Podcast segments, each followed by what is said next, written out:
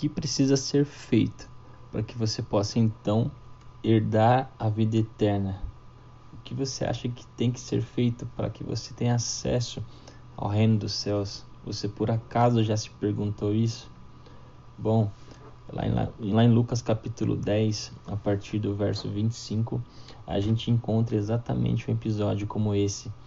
Um homem conhecedor da lei, querendo colocar Jesus à prova, ele se levanta e pergunta: Mestre, o que eu preciso fazer para herdar a vida eterna? E Jesus responde ele com uma outra pergunta: O que está escrito na lei?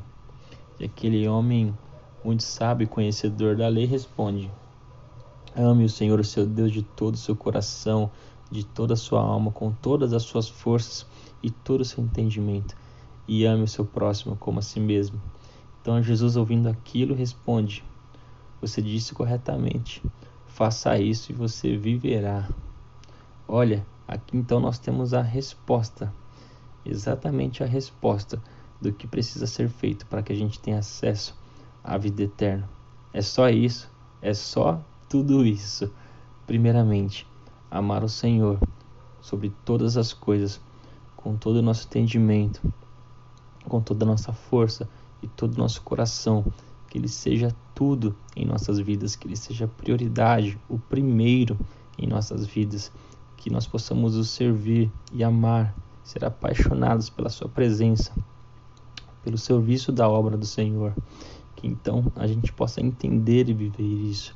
E em segundo lugar, amar o nosso próximo como a nós mesmos. Olha, não é simplesmente dizer que amamos o nosso próximo, mas é manifestando esse amor. E a gente entende e aprende isso nos, nos versículos posteriores, onde aquele homem, ainda questionando Jesus, ele pergunta: mas quem é o meu próximo? Então Jesus ali conta a história daquele homem bom samaritano.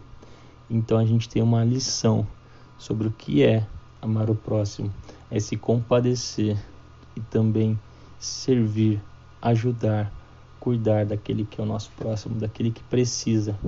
Então, aquilo que Jesus fala para aquele homem no final, sirva para mim e para você, que a gente vá e façam o mesmo, cuidando daqueles que precisam. Então, em primeiro lugar, retomando, amando o Senhor sobre todas as coisas. E em segundo lugar, amando, manifestando o amor pelo nosso próximo. Que essa palavra tenha te edificado, que você possa então abençoar outras vidas compartilhando. Em nome de Jesus. Fica com Deus.